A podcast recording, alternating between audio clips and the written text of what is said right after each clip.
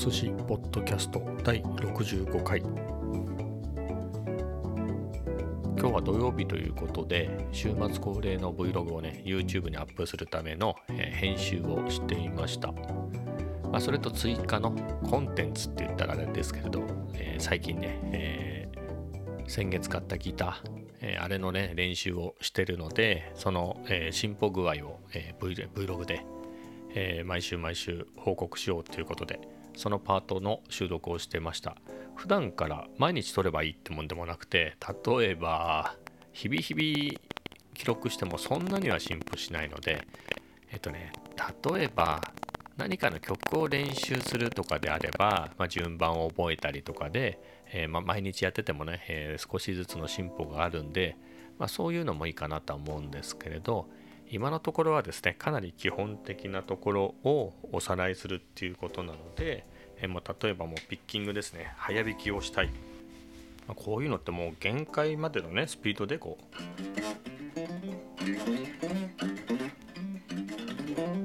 というやつを、まあ、これ毎日やったところでその昨日より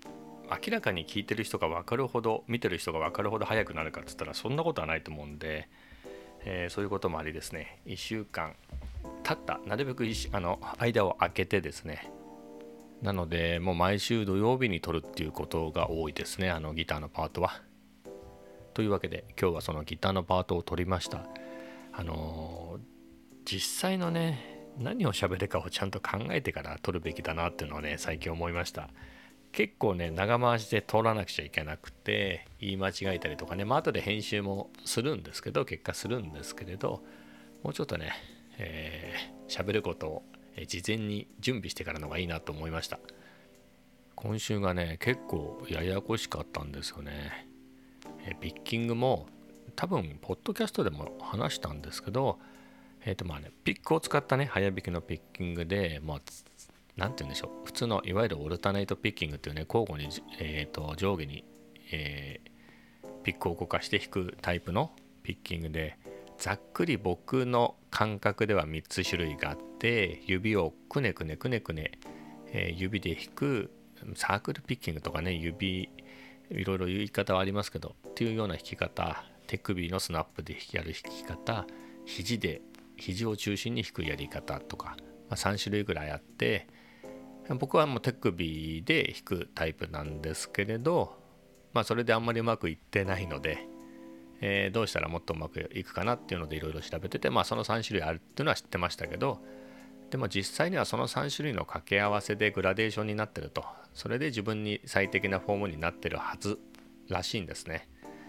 で僕は多分手首で弾いてるけれどそれが最適ではないんだろうなとなのでもっと他の動きもできればよりいいフォームになるんではないかっていうのを、え、考えてですね、まあ、実際そういうことを言ってる人もいて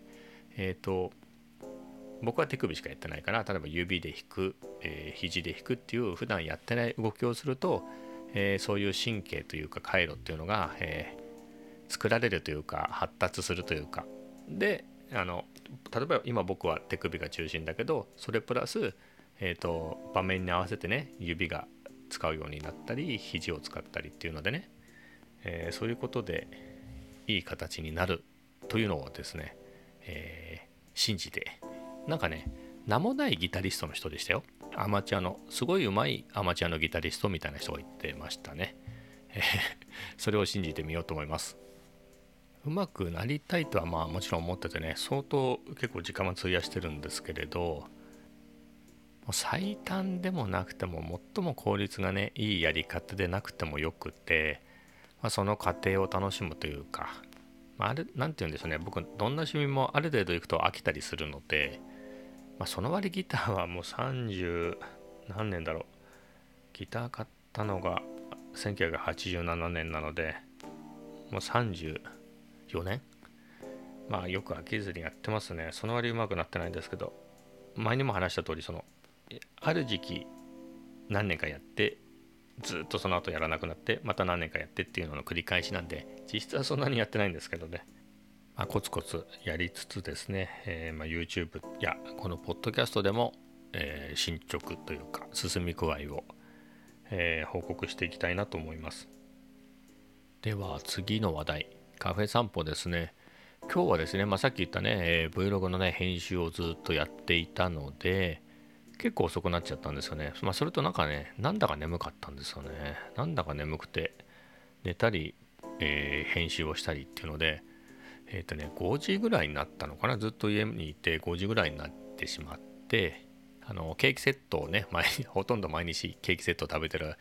えー、カフェがえっ、とね、ラストオーダーが多分5時半ぐらいなので、まあ、今から言っても世話しないなっていうことで、まあ、一応散歩だけはしようと思って出たんですけれど、まあ、途中で、えっ、ー、と、道を変えて、あの、一度だけしか行ったことのない喫茶店があるので、そこに行ってみようと思って、で、まあ、外からね、覗いたら、まあ、誰もお客さんがいなかったので、こりゃいいやっていうことで、えー、入りました。まあ、ここは何ていうんですかね昔ながらの街の喫茶店っていう感じのところですね。っていうかね、まあ、実際そうなんでしょうね。そうなんでしょうけれどえ、ー、とまあ入るとね入り口に本棚があってえっ、ー、と毎日あれ？何でしたっけ？毎日母さんみたいな漫画とかああいうね単行本がずらっと並んでたりっていうのがあってでフードなんかもねえっ、ー、とナポリタンとか生姜焼きとかそういうのがありで。で僕が入った時はお客さんがいなかったんですけど入ってねすぐに、えーと、2組ぐらいかな、え、他のお客さんも来てその人たちはねフードを頼んでたんですね。でね1回目に行った時もそんな感じでえっとね1人ぐらいしかいなかったんですけどお客さんが他に。その時それで入ったらすぐ、えーと常連さんみたいな人が来てフードを頼んでて。またねその作り始めるとすごい匂いがね充満してだから本当に料理もね何て言うんでしょう。食堂代わりに使ってる人もねいるんでしょうね昔ながらの喫茶店で。っていう感じなんですがえっ、ー、とね自家焙煎やってるところで、まあ、コーヒーも美味しいしそこもこだわりがあってかつねスピーカーからいつもジャズが流れてるんですね。ちゃんとしたスピーカーからまあちゃんとしたまあちゃんとしたやつですね。で僕はそれを目撃はしてないんですけれどまあネットで調べるとねそこではねえっ、ー、と何でしょう実際にあのねアップライトピアノが置いてあって、まあ、そこでちょっとしたミニライブ的なやつを本格的なジャズの人がやったりっていうような、まあ、そんな感じのお店みたいですね。まあ、確かに今回2回目なんですけど多分2ヶ月ぐらい、あ、3ヶ月ぐらい前か、1月ぐらいにカフェ散歩を始めた時に、えー、行ったお店なんで、その時に、なんか常連のおばさんが来てて、おばさん同士で、結構ね、文学の話をしてたんですね。文学とかね、えっ、ー、と、芝居の話とかをしてたんで、まあ、かなり文化的な感じのするようなところですね。まあ、ただね、えっ、ー、と、店主とかおばさんたちは、おばさんっていうか、まあ、夫婦なのか分かんないですけど、その2人は気さくな感じで、まあ、普通のおじさんおばさんっていう感じなんですけどね。まあ、例えば、僕毎年京都に行ってて、まあ、その度に、ここ何年かは六葉社の地下の方のね、えー、に行くんですけど、地上は今のマスターがやってて、地下はそのお父さんがやられてるんですけどで地下はねドーナツが食べられるんでこれが美味しいんですけど。ということでね地下に行ってるんですけど、まあ、そこの方はね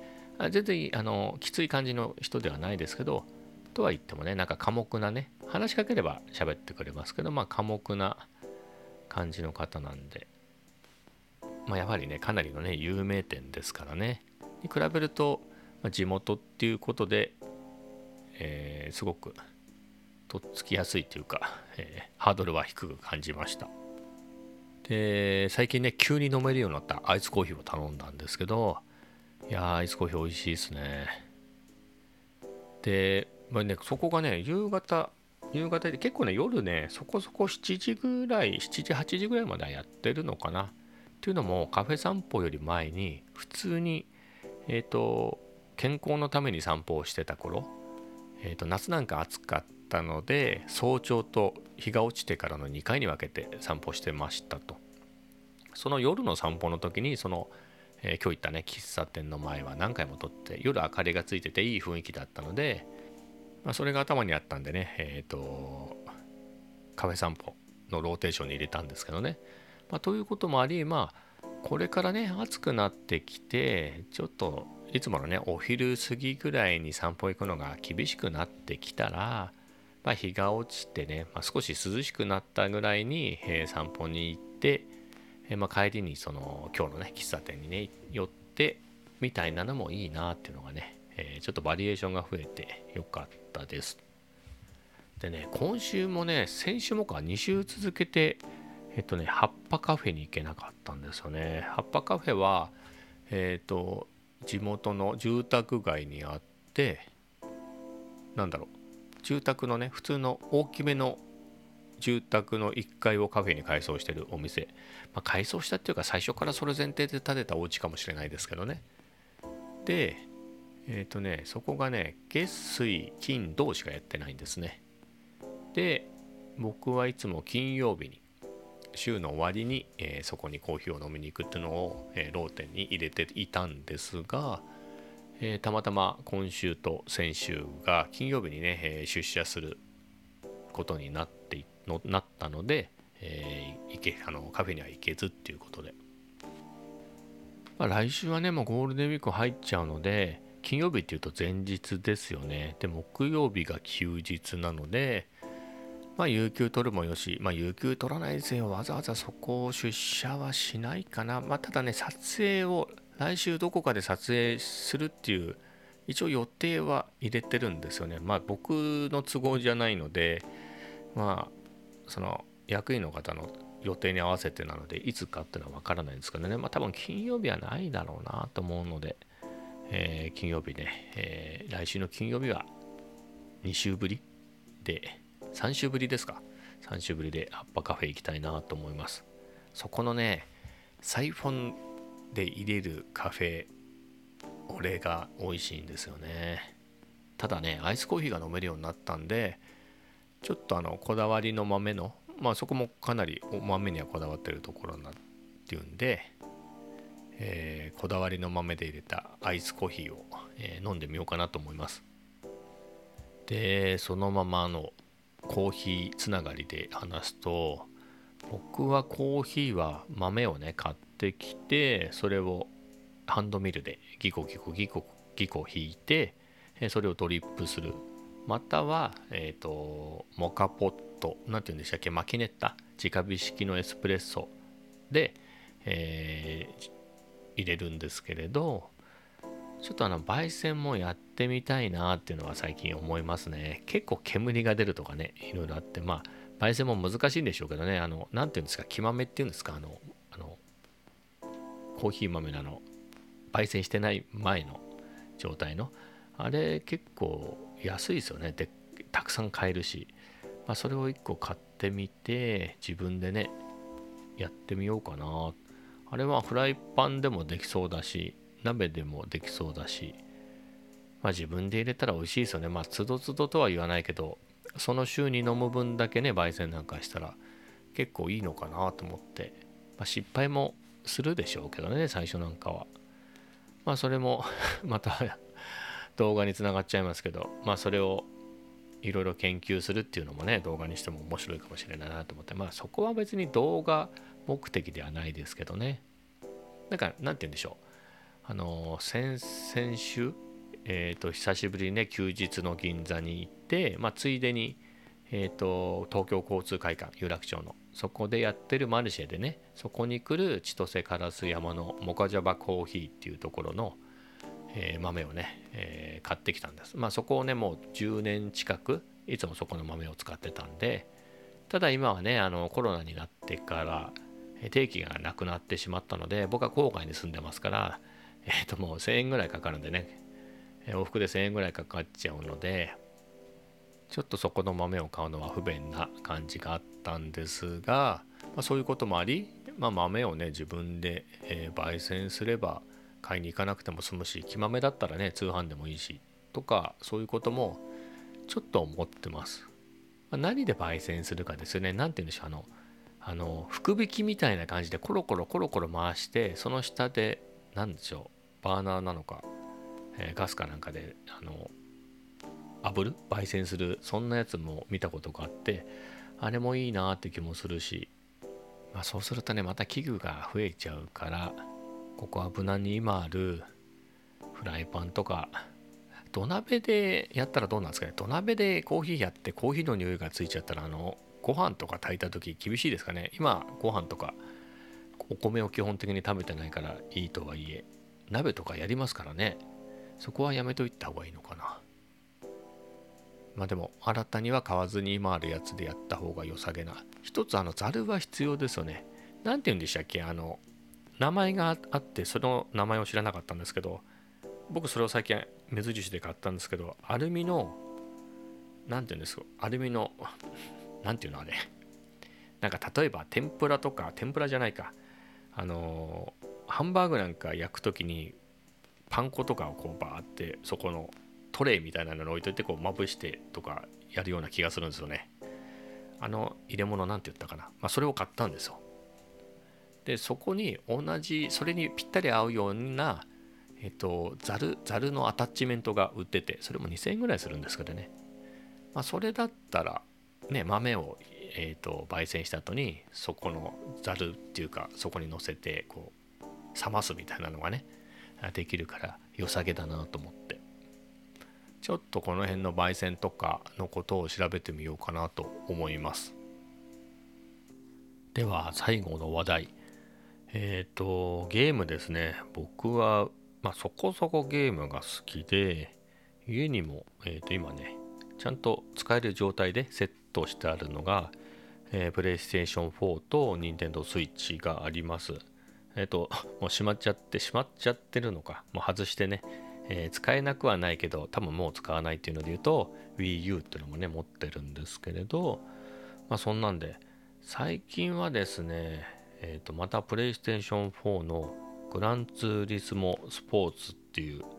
えー、車のね、えー、シミュレーションゲームをちょこちょこやってます。えっ、とね、まあこれをやるためにプレイステーション4を買ったんですよね。確か2年前のゴールデンウィークですね。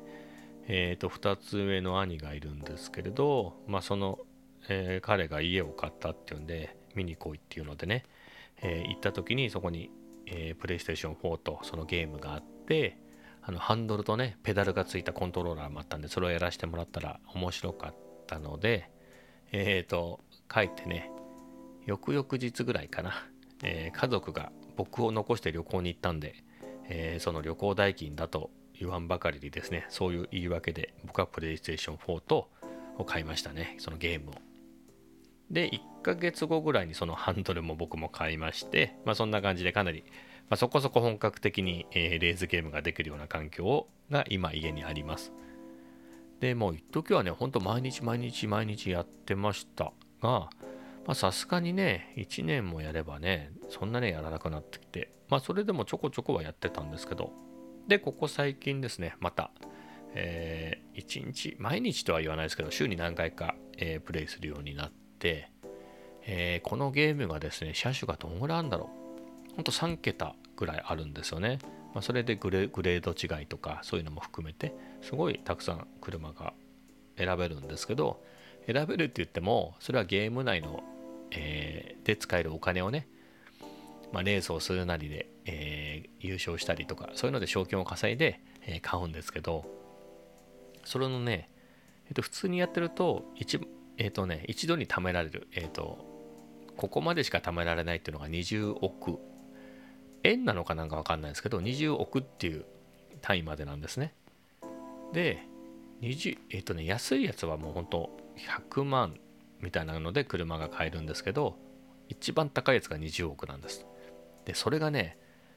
20億がね、もう本当ね、すごい大変ですよ、20億稼ぐのが。多分一番儲かるレースで、何千万ぐらいは儲かんのかな？つってもそれは本当の難易度とかの何しょう何周も走るから時間がかかるとかそういうのとのあの兼ね兼ね合いがあるので結構な時間かけないと20億っていかないんですけどそれでね20億する車が多分5台ぐらいあるのかな。でその最後の1台を、えー、買いましたね、えー、これで20億の全部揃えたぞっていうのが、えー、その車がねジャガーの XJ13 っていうんですかね。英語だから XJ13 なんですかね、まあ、それを買いまして。なんかね昔のスポーツカーですね。スティーブ・マック・イーンなんかが多分本物持ってたような気がするんですがまあそんな感じのねオープンカーのね昔のスポーツカーですね、まあ、レースにも出てたような有名なスポーツカーで、まあ、他にもその価格帯だとえっ、ー、とね去年あたり映画になってましたね。フォード対フェラーリ。フォード VS フェラーリっていうあのルマンをね舞台にした映画があったと思うんですけど、まあ、まさにその主人公の2台ね、えー、とフェラーリの 330P4 だったかな。あとはフォード GT マーク4みたいなやつですね。まあそれも両方買いました。でまあ順番で言うと、えー、フェラーリを先に買って次がフォードのねフォード GT にしたんですけれどまあ、それね結構1年以上前の話なんで、まあ、それぐらいねそれぐらい放置して、えー、まあ最後でいいかっていう感じで、えー、ジャガーを買ったんですけれど、まあ、そんぐらいなんで、まあ、別に期待もしてなかったんですけどね。このゲームでですけどね走らせてみたら、まあ、音がいいんですよねこれが、まあ、フォードもねフォードもフェラーリももちろん音がいいんですけど、まあ、それとはまた違った音でね。いやー楽しい。これも不思議ですよね。まだね本物の車だったら、まあ、なんか分かる分かるような気がするんですよね。その乗って楽しいとかわやっぱジャガーだなみたいなね、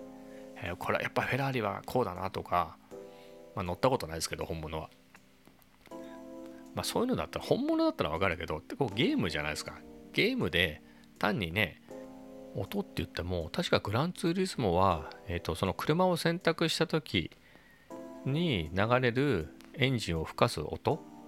えっ、ー、とねそれは本物を録音してるっていう話を聞いたことがあるんですけど多分レース中のゲームのゲーム内のレース中の音は多分合成っていうかもうねコンピューターで作ってる音だと思うんですよ。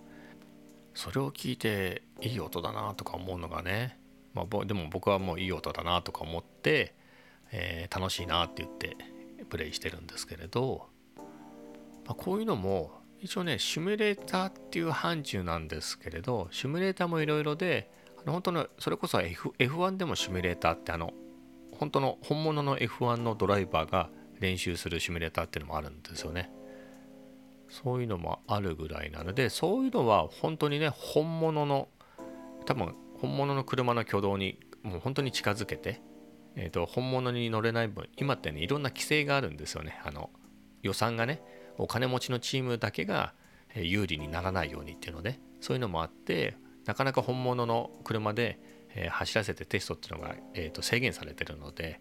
そのシミュレーターを使ってねっていうのがあって、まあ、コースを覚えたりっていうのもそうですけどね。例えば今年からホンダアルファタウリホンダっていうねえチームで7年ぶりに日本人が F1 ドライバーになったんですけどその人は、まあ、F1 初めてですからね。で海外ではずっとレースやってた人なんで、まあ、2年ぐらいか。あのかなりのスピードで、えーと、カテゴリーをねランクアップして F3、F2 そして F1 と駆け上がって1年ずつで駆け上がってきた人なので。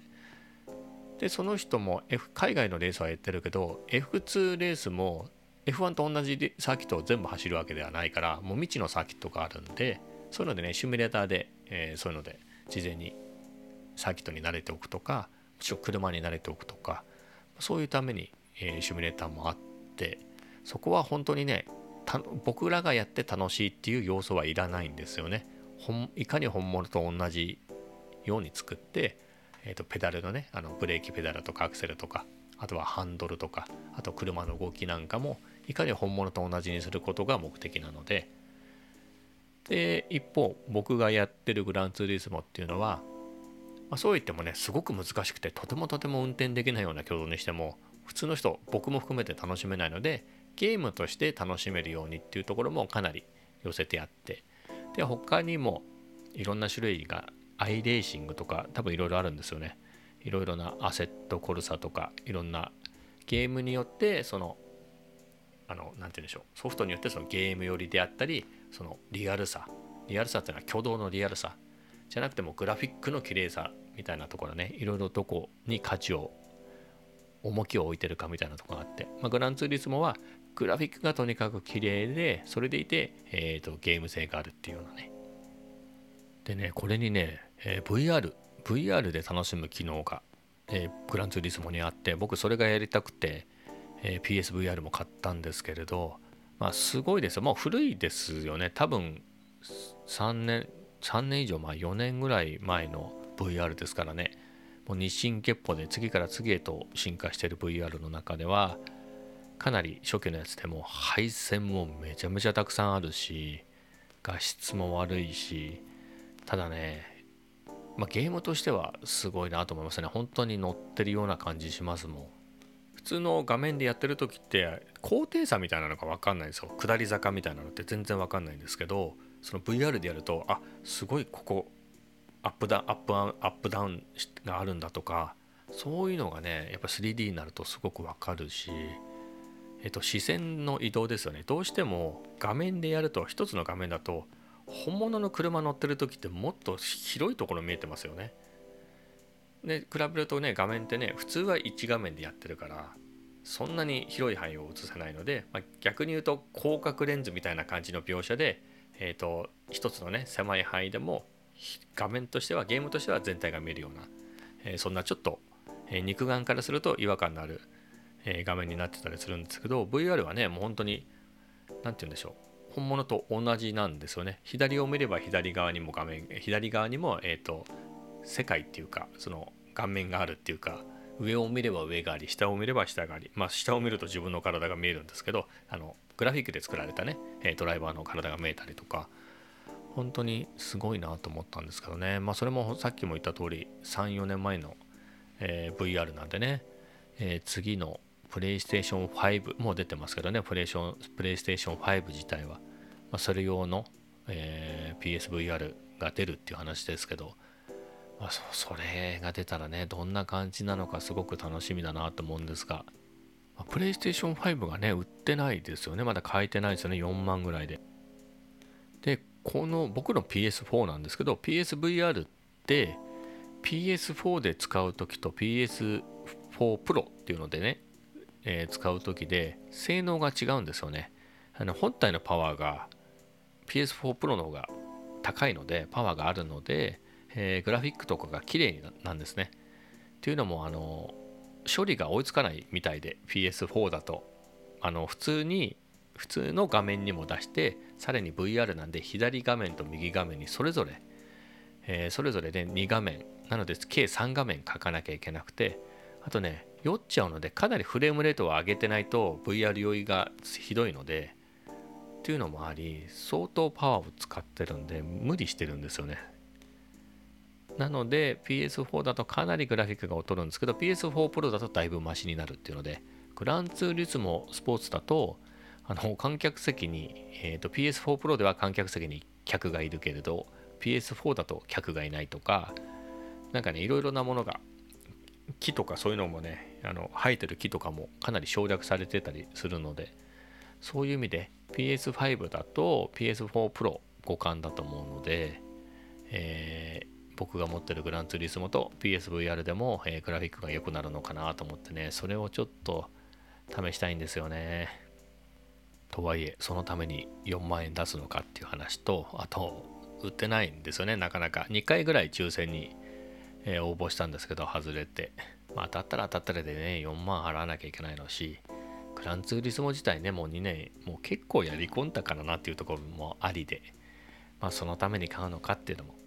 まあ、次のグランツーリスモがね、いつ出るんですかね？来年とか再来年ですかね？まあ、それが出るタイミングではまあ欲しいなとは思うんですけど、ただもう一個欲しくないなっていう自分もあって、何かというと、このハンドル型のコントローラーがね、結構邪魔なんですよね。僕が今座ってるデスク、えー、作業してるね、デスクがあって、その隣にちょっとちっちゃめのね、えーと、パイン材の無垢の、えー、テーブルがあって、そこに、えーと、PS4 とかスイッチでやる用の、えー、23インチのモニターとそのハンドルのコントローラーもそこにくっつけてるんですよ。でこのハンドルのコントローラーがなければ、えーと、このちっちゃいモニターもいらなくて、えー、全部ね今メインで使ってる32インチのディスプレイに全部つないでまあ、なまるということでこのテーブルごとね小型のゲーム用に置いてるテーブルごとなくせるんで部屋がすっきりするなっていうのはね、えー、それも思ってるんですよね。なのでこのハンドルが壊れたタイミングで、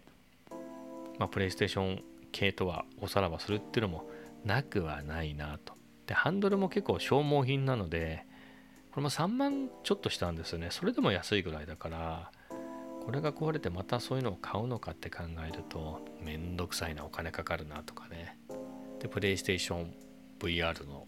次のやつも買おうとなると、まあ、余裕で10万オーバーだなと。そういうことも考えると、まあ、このままプレイステーション4でこのハンドルが壊れるまで、えー、やり続けて、えー、壊れたらもうきれいさっぱりね、えー、プレイステーション4ごと処分するっていうのが部屋がすっきりしていいかなとお金もかからないしってまあそういうことも考えてます。では今日はこの辺で。